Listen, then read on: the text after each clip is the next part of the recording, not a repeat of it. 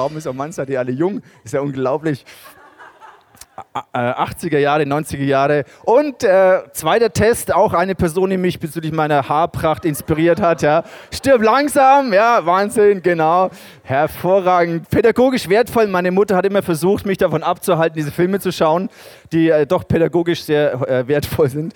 Ähm, ja. Äh, vielleicht ein bisschen vorspulen, nicht nur so Stars, sondern ähm, was waren vielleicht Menschen, die du gerne mal getroffen hättest, die dich interessiert haben, die du ähm, ja, vielleicht so ein bisschen als Vorbilder genommen hast? Ähm, kannst du dich an ein, zwei Leute erinnern, wo du gedacht hast, wow, äh, diese Person ist ein bisschen ein Vorbild, die hat mich inspiriert, die hat mich vielleicht äh, ermutigt, Entscheidungen zu treffen, gewisse Richtungen in meinem Leben einzuschlagen. Mir ging es auch so in meiner Jugendphase habe ich mich ähm, damals schon mit, mit Gemeinde und Kirche beschäftigt und es gab so verschiedene Persönlichkeiten, die mich doch sehr inspiriert haben. Einer davon ist Reinhard Bonke, ein, ein Evangelist, der ganz viel in Afrika unterwegs war in den 80er, 90er Jahren, äh, Hunderttausende, Millionen von Menschen zum Glauben geführt hat und Gott hat ihn auf eine mächtige Art und Weise gebraucht, äh, das Evangelium zu predigen in diesem ganzen Kontinent und auch in Europa. Ich habe ihn mal in Nürnberg erlebt. Ich glaube, das war Ende der 80er, Anfang der 90er irgendwann, habe ich in Nürnberg mal erlebt, am Zeppelinfeld. Und es war so zum Beispiel eine Person, es gibt noch mehrere, aber eine von denen, wo ich gesagt habe, wow, mit dem würde ich mal gerne mich treffen, mit dem würde ich mal gerne zum Mittagessen und einfach seine Geschichte hören und, und hören von ihm persönlich. Ich habe mir dann verschiedene Bücher von ihm gelesen. Eine andere Person war Gerald Coates, da war ich in, äh, in England auf so einem Pioneer-Netzwerk, hieß das, so Gemeindenetzwerk, da war ich auf so Leiterkongressen. Und da kann ich mich noch dann erinnern, dann irgendwann wurden die deutschen Pastoren auf die Bühne geholt war so eine Riesenkonferenz. Und dann, ähm, dann war ich auch so mit vier, fünf anderen. Wir waren nur eine Handvoll äh, äh, deutscher Pastoren dort. Und dann wurde ich auch mit auf die Bühne geholt. Und dann habe ich mich da mega, so, boah, Riesenbühne und so. Und dann haben die irgendwie für uns gebetet. Und dann ähm, gehen wir so runter. Und dann sagt dieser Gerald Coates, der Leiter von diesem Pioneer-Netzwerk, dass ich noch kurz da bleiben soll. Er hat noch was auf dem Herz. Und dann stand ich da hinten so auf der Bühne, habe gewartet, bis der da irgendwie so fertig war. Und dann kommt er zu mir. Der Worship hat wieder angefangen und fängt an, so eine einen Eindruck zu teilen, den er von Gott empfangen hat für mein Leben. Und es waren so Begegnungen mit so Menschen, die ich ja jetzt nicht angehimmelt habe, aber die, mir, die mich inspiriert haben. Und so persönliche Begegnungen dann, die haben mich doch ähm, ermutigt und geprägt in dem Weg, den ich eingeschlagen habe. Und das ist ja häufig Vielleicht nicht nur eine Alterssache, aber häufig suchen wir uns so nach Persönlichkeiten, die uns inspirieren, die uns ermutigen. Die Gefahr ist natürlich ein bisschen, dass, wir, dass es kippt, dass wir eben sie so ein bisschen verehren oder idealisieren. Und irgendwann merken wir dann, aha, okay, das sind ja auch nur Menschen. Die sind ja eigentlich auch ganz normal. Und vielleicht Hast du das auch erlebt, dass du dann dein Teenie-Idol oder dein Teenie-Star sich äh, doch nicht mit dir getroffen hat und äh, doch nicht dich kennengelernt hat und sich für dich interessiert hat und warst total frustriert und enttäuscht? Ähm, die Gefahr ist, dass wir dann so ein bisschen unser Herz dran hängen und uns irgendwie etwas erwarten von dieser Person, das, was die uns eigentlich überhaupt gar nicht geben kann. Wir möchten heute in diese Geschichte einsteigen, wo Jesus in Jerusalem einreitet. Und die Atmosphäre ist eigentlich sehr ähnlich. Wie es fühlt sich an, wenn wir das lesen im Johannesevangelium, wie so ein mega Superstar, der hier jetzt in die Stadt reinkommt. Und ich kann mir vorstellen, dass viele Erwartungen ähm, damals, also Jesus hat ja abgefahrene Wunder gemacht und es hat sich herumgesprochen, alle haben getwittert und auf Social Media gepostet und Instagram, wie Lazarus aus dem Grab rauskommt und so. Und es hat sich ganz schnell herumgesprochen. Und jetzt kommt dieser Mann nach Jerusalem. Und diese ganze Social Media Kampagne, die seine Jünger gefahren haben, die hat natürlich immense Erwartungen geschürt, diese Person mal live on stage zu erleben. Diesen Jesus mal zu begegnen. Und wir spüren in diesem Text, den wir gleich lesen, diese ganze, diese ganze Euphorie, die darum entstanden ist. Lass uns mal eintauchen in Johannes Evangelium Kapitel, ich weiß gar nicht, was für ein Kapitel es ist, ich glaube äh, 12. Sehr gut, danke. Also, am nächsten Tag am nächsten Tag verbreitete sich unter der Volksmenge, die zum Passafest gekommen war, die Nachricht, Jesus ist auf dem Weg nach Jerusalem. Also, ihr müsst euch vorstellen, alle haben ihre Smartphones da und, und Petrus schreibt, Herr Jungs, wir kommen. Ja? Jesus hier auf dem Weg, Selfie irgendwie hier Richtung Bethlehem oder äh, von Bethlehem weg. Und ähm, wie das damals halt so war, ähnlich wie heute, es verbreitet sich rasend schnell die Nachricht, Jesus kommt, er ist auf dem Weg nach Jerusalem. Und jetzt, wird so, jetzt, jetzt fangen die Leute das Drehen an. Ja? Jetzt, jetzt irgendwas wird getriggert. Irgendwas, diese Nachricht triggert etwas. Und zwar, da nahmen die Menschen Palmenzweige liefen Jesus entgegen und riefen ihm begeistert, also begeistert, da war eine Euphorie, da war eine, ein Charisma, die waren alle, die sind total abgedreht. Gelobt sei Gott, gepriesen sei der im Gottesauftrag kommt, der König von Israel. Also der war ja gar nicht König, der war ja nur in Anführungszeichen so ein Rabbi aus Sicht der Menschen, aber irgendwas hat sie getriggert, dass sie ihn hier als König ausgerufen haben der König von Israel. Vers 14, Jesus ließ sich einen Esel Fohlen bringen und ritt auf ihm in die Stadt. Das ist äh, ein ganz interessantes Detail, das wollen wir uns gleich noch ein bisschen anschauen. Damit erfüllte sich das Prophetenwort. Fürchtet euch nicht, das ist im Prinzip dieses Prophetenwort aus dem Alten Testament, fürchtet euch nicht, ihr Menschen auf dem Berg Zion, euer König kommt. Er reitet auf einem Eselfohlen. Doch das verstanden seine Jünger damals noch nicht. Erst nachdem Jesus in Gottes Herrlichkeit zurückgekehrt war, begriffen sie, dass sich mit dem, was hier geschah, die Voraussage der Heiligen Schrift erfüllt hatte. Alle, die dabei gewesen waren, als Jesus Lazarus aus dem Grab gerufen und wieder zum Leben erweckt hatte, hatten es weiter erzählt. Also hier wird Bezug genommen auf eine Situation, die vor einigen Wochen oder Monaten stattgefunden hat. Jesus hat einen guten Freund von ihm, den Lazarus, der schon einige Tage tot war, hat er von den Toten auferweckt. Total abgefahren. Können wir uns vielleicht gar nicht vorstellen, okay, Toten auferwecken und diese komische Geschichte irgendwie. Aber die Leute haben das miterlebt, viele Augenzeugen haben das beobachtet und diese Nachricht hat sich natürlich über Twitter, über Instagram weiter verbreitet ohne Ende. Sie hatten es weiter erzählt. Deswegen, und hier kommt dieses deswegen, liefen Jesus jetzt auch so viele Menschen entgegen. Sie wollten den Mann sehen, der ein solches Wunder vollbracht hatte. Also ihr könnt euch vielleicht ein bisschen emotional in diesen Kontext hineinfühlen. Diese Nachrichten über diese Person, die, die die abgefahrensten Wunder vollbracht hat. Blinde, die wieder sehen können. Lepra-Kranke, die geheilt werden. Lahme, die aufstehen. Das war so unfassbar. Und all diese Geschichten, die sie über Jesus gehört haben und die sie zum Teil mit eigenen Augen gesehen hatten, die haben etwas getriggert in den Leuten. Eine Erwartung, eine Hoffnung, eine Freude, eine freudige Erwartung, eine richtige Euphorie. Und ich, Jesus wurde hier mit diesen Palmzweigen, äh, ich habe das vor ihm hingelegt, also ich kann man das nur so ungefähr vorstellen. Er reitet hier auf einem Esel und dann legen sie die Palmzweige und rufen ihm zu. Und sie wollen diesen Mann sehen, der solche abgefahrenen Wunder vollbracht hat. Diesen Mann wollen sie sehen. Und es zeigt ein bisschen, wie wir Menschen gestrickt sind. Immer wenn etwas absolut Spektakuläres, Abgefahrenes passiert, dann dürfen wir das auf keinen Fall verpassen. Ne? Und wenn diese Person dann noch irgendwie in unsere Reichweite kommt, dann muss ich da unbedingt hin, weil das ist so spektakulär. Die ganze Stadt redet davon. Das darf ich natürlich nicht verpassen. Und es ist auch ein bisschen ein Spiegel von uns, glaube ich, so wie wir oft diesem Spektakulären, diesem Erlebnis, diesem Hype hinterher jagen. Ist prinzipiell auch nicht verkehrt. Das ist ja cool, wenn man begeistert und euphorisch ist. Aber die Frage ist immer ein bisschen, was passiert dann mit dieser Begeisterung? Der Kontext, in dem das Ganze hier passiert, ist das Passafest. Und es sind so ein paar Details, die, die sehr interessant sind. Das Passafest, das haben die Juden über Jahrhunderte gefeiert als eine Erinnerung an den Auszug aus Ägypten. Also wenn du noch nie zuvor in der Kirche warst heute Morgen, dann hast du vielleicht schon mal über den Auszug aus Ägypten gehört. Mose, so der das Meer geteilt hat im Alten Testament, die abgefahrenen Wunder, Auszug aus Ägypten.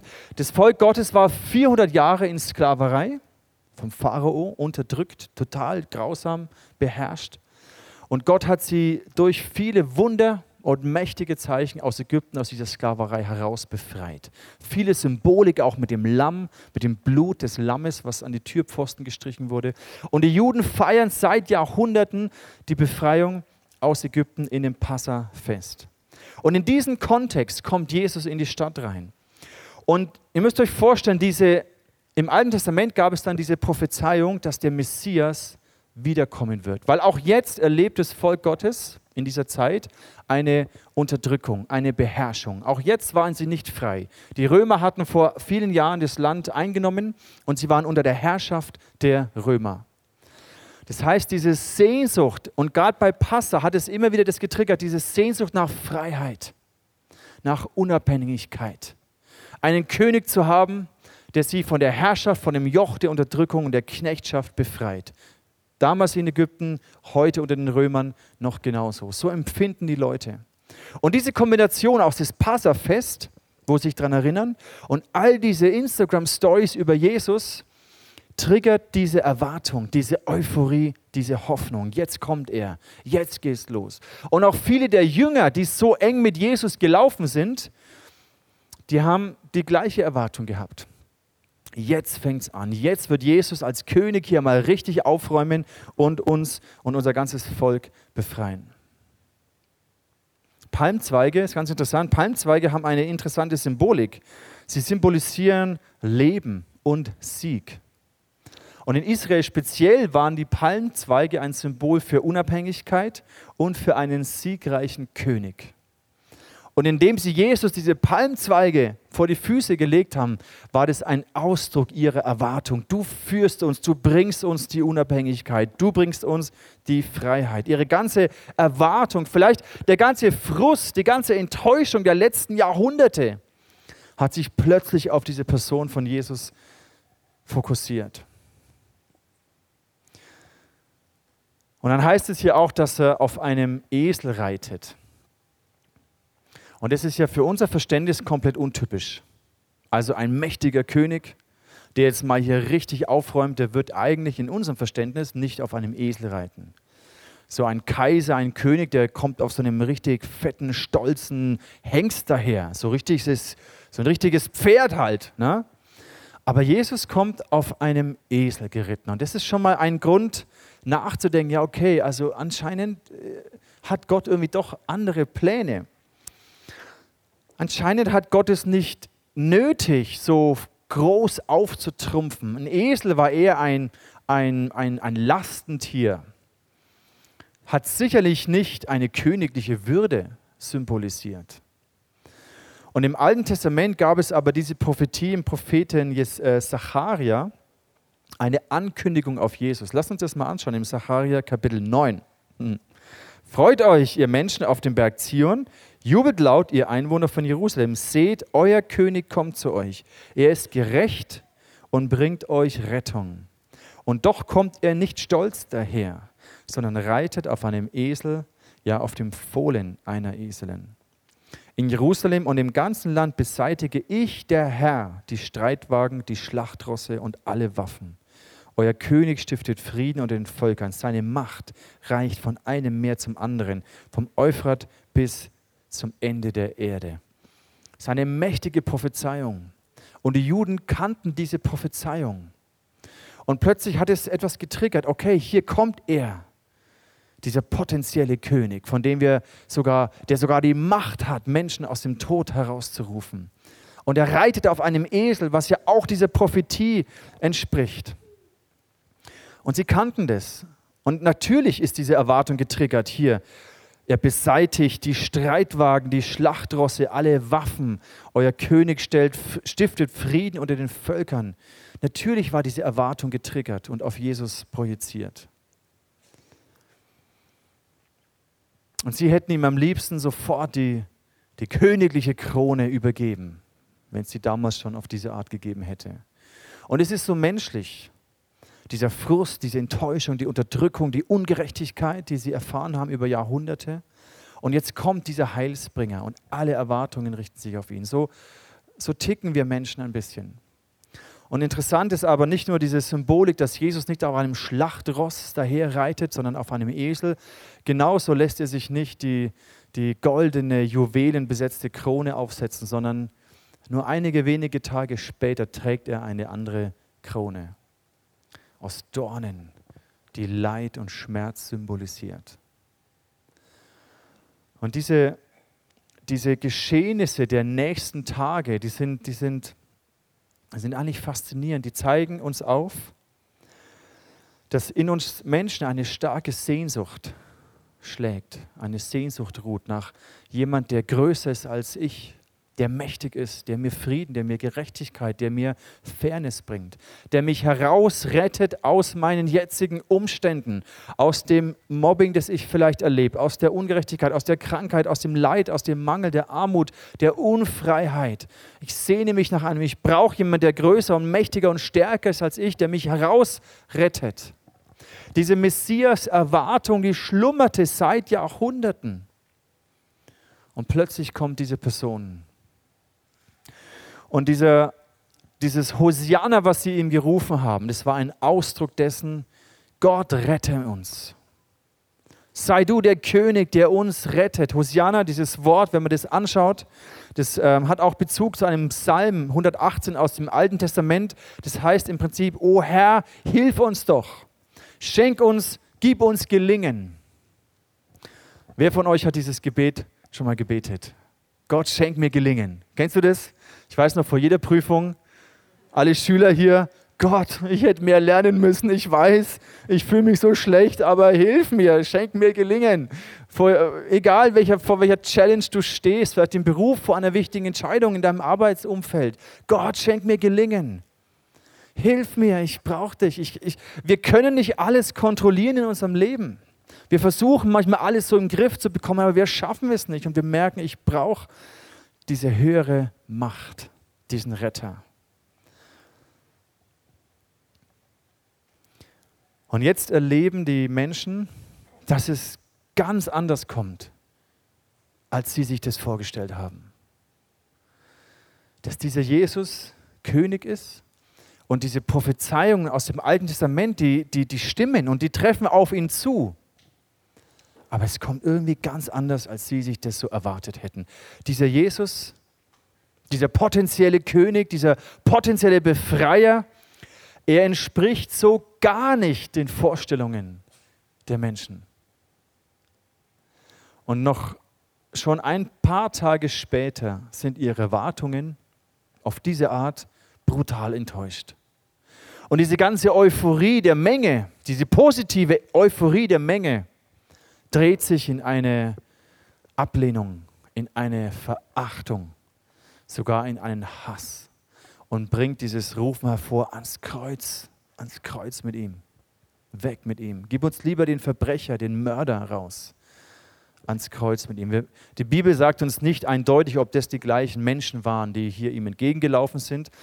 Man liest immer nur, dass die Menschenmenge haben ihn ein paar Tage vorher, haben sie ihn euphorisch willkommen geheißen, alle ihre Hoffnungen und Erwartungen auf ihn projiziert und nur wenige Tage später ist wieder eine Menge versammelt, die ruft, kreuzigt ihn, weg mit ihm. Und es ist schon interessant, wie was in Herzen von uns Menschen manchmal passieren kann. Und ich glaube, der Knackpunkt heute, den wir lernen dürfen, ist der, und das ist irgendwie auch so ein bisschen die, die Essenz des Evangeliums. Unsere Erwartung ist häufig, dass Gott unsere Umstände verändert.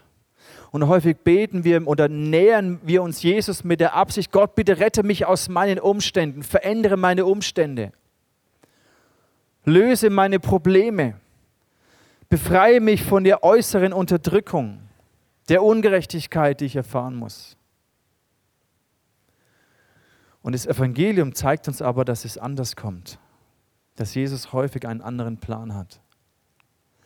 Was wäre denn passiert, wenn Jesus wirklich hier fett aufgetrumpft wäre und die Römer platt gemacht hätte und in Israel ein Königreich aufgebaut hätte?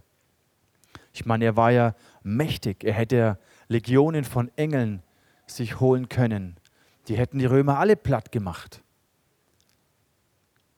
Was wäre denn gewesen, wenn Jesus so ein Königreich aufgebaut hätte?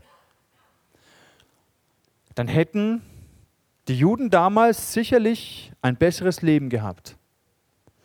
Dann hätte Jesus sicherlich gerecht und weise regiert. Und es hätte Frieden geherrscht.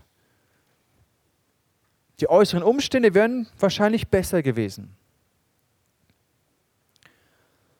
Aber es hätte immer noch keine Lösung gegeben für die Herzen der Menschen, für die Sünde, für das, was uns Menschen von Gott trennt, für unseren Egoismus, für das, was uns ja überhaupt so zu diesen Menschen gemacht hat, was die diese Ungerechtigkeit in dieser Welt hervorbringen. Es hätte keine Lösung gegeben.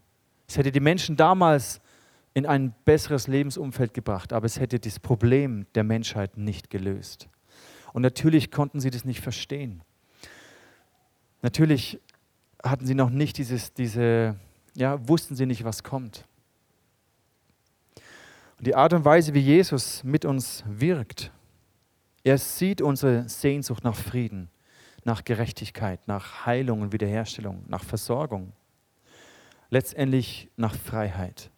Und so wie damals die Menschen sich gesehnt haben nach Freiheit, nach, nach Frieden, Gerechtigkeit, ist auch diese Sehnsucht in uns da. Ich meine, wir leben sehr privilegiert in einem Land, wo wir frei wählen dürfen, wo wir freie Entscheidungen treffen dürfen, wo wir unsere Religion frei ausüben, unseren Glauben frei praktizieren dürfen. Aber Jesus möchte uns durch diese Geschichte zeigen, dass Freiheit nicht in unseren Umständen beginnt, sondern in unseren Herzen. Und da möchte Jesus ran. Seine Absicht war es, dass wir im Herzen frei werden können, dass wir Gerechtigkeit in unserem Herzen zuerst empfangen, dass wir Heilung zuerst in unserem Herzen empfangen. Und dann im zweiten Schritt ändert er unsere Umstände. Oder manchmal auch nicht. Manchmal lässt er Dinge in unserem Leben zu, aber unser Herz kann frei sein, kann heil sein, kann Gerechtigkeit und tiefen Frieden erfahren. Und wir haben häufig so alle unsere Vorstellungen, wie Jesus ist. Und meine Frage an dich ist, wen, wen erwartest denn du? Was soll denn dein Retter für dich tun?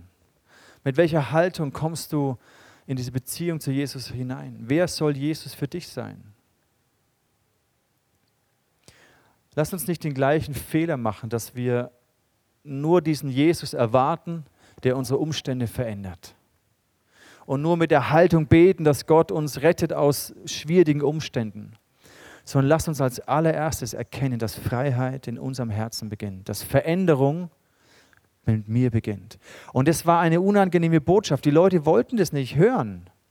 Die wollten einfach, dass Jesus ihre Umstände ändert, aber dass Jesus sagt, hey, du musst dein Herz ändern, du musst umkehren, du brauchst Veränderung.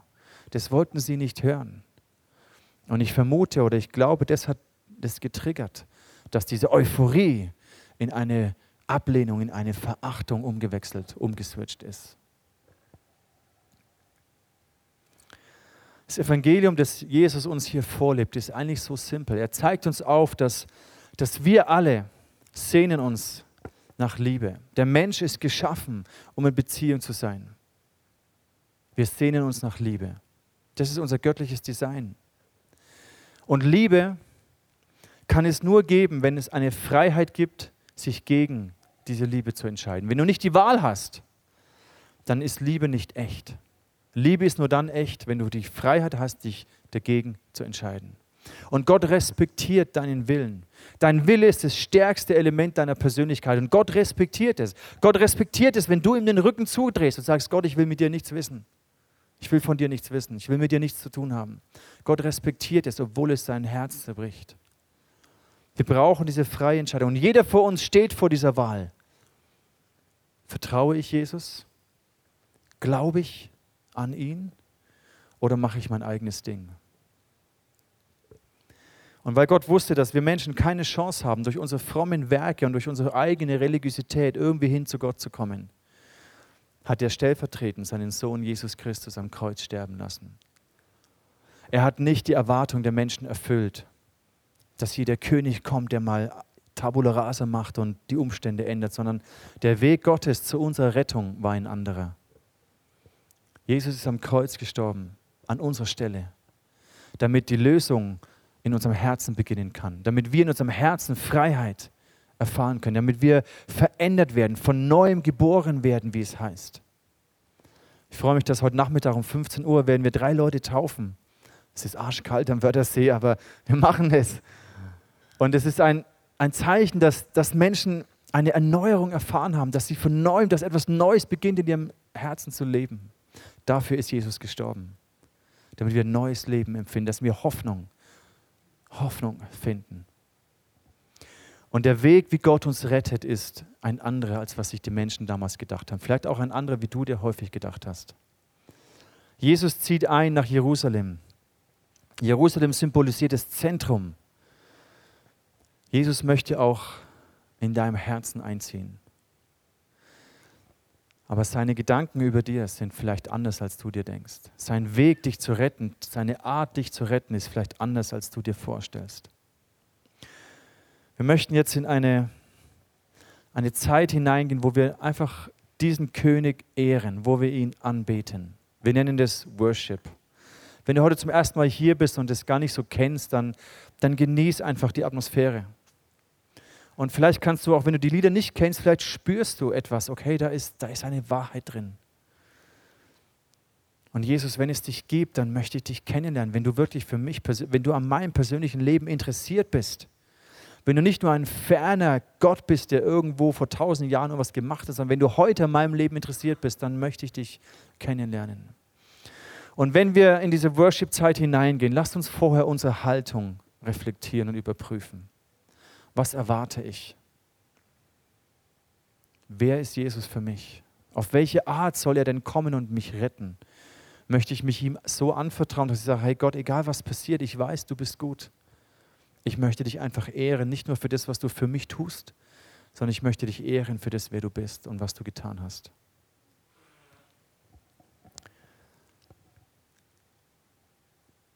Jesus möchte dir Gerechtigkeit und Frieden schenken aber vielleicht auf eine andere Art, wie du es dir vorgestellt hast. Ich lade dich ein, in dieser Zeit dich anleiten zu lassen von der Band, die hier spielt. Selbstständig Gott zu suchen. Vielleicht bist du hier heute mit Enttäuschungen. Vielleicht hast du auch Erwartungen gehabt, die so nicht erfüllt wurden. Wir möchten uns auch später in dieser Lobpreiszeit, wir möchten spüren und hören, was Gott vielleicht tun möchte. Und wenn es mal eine Zeit gibt, wo hier vielleicht nicht gesungen wird oder sowas, dann beobachte nicht nur das, was auf der Bühne passiert, sondern, sondern versuch dein Herz selber auf Jesus auszurichten. Ich lade dich ein, aufzustehen, während die Band auf die Bühne kommt.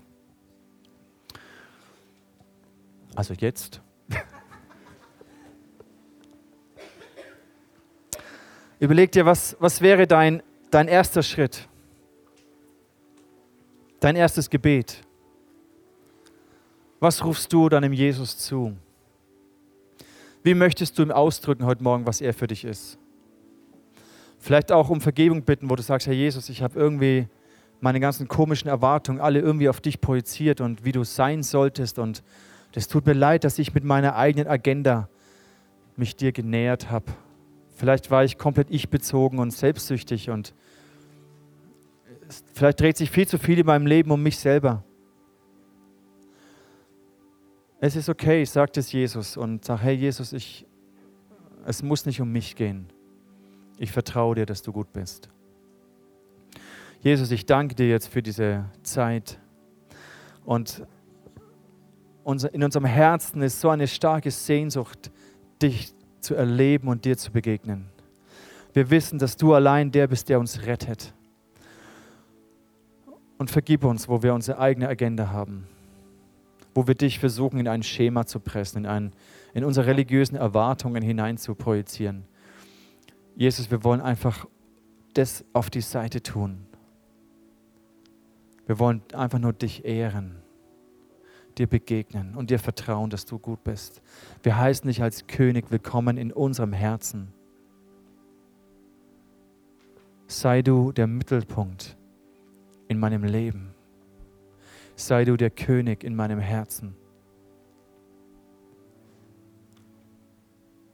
Jesus, wir lieben dich. Wir danken dir für das, was du getan hast. An Ostern, Karfreitag. Du hast diese Dornenkrone dir aufsetzen lassen und damit unsere Schuld und unsere Sünde getragen. Du hast an unserer Stelle die Strafe getragen, die wir verdient haben, damit wir Hoffnung, Vergebung, Heilung finden, damit wir Frieden finden. Jesus, und ich bete, dass dein übernatürlicher Friede diesen Raum erfüllt. Jeden einzelne Person ist unter dem Frieden Gottes jetzt. Vielleicht kennst du Jesus noch nicht persönlich. Vielleicht kennst du diese Art, Gottesdienste zu feiern, noch, noch gar nicht. Aber du kannst jetzt in deinem Herzen spüren, dass Gott da ist. Dass der Friede Gottes dein Herz berührt. Lass uns diesen Jesus ehren. Amen.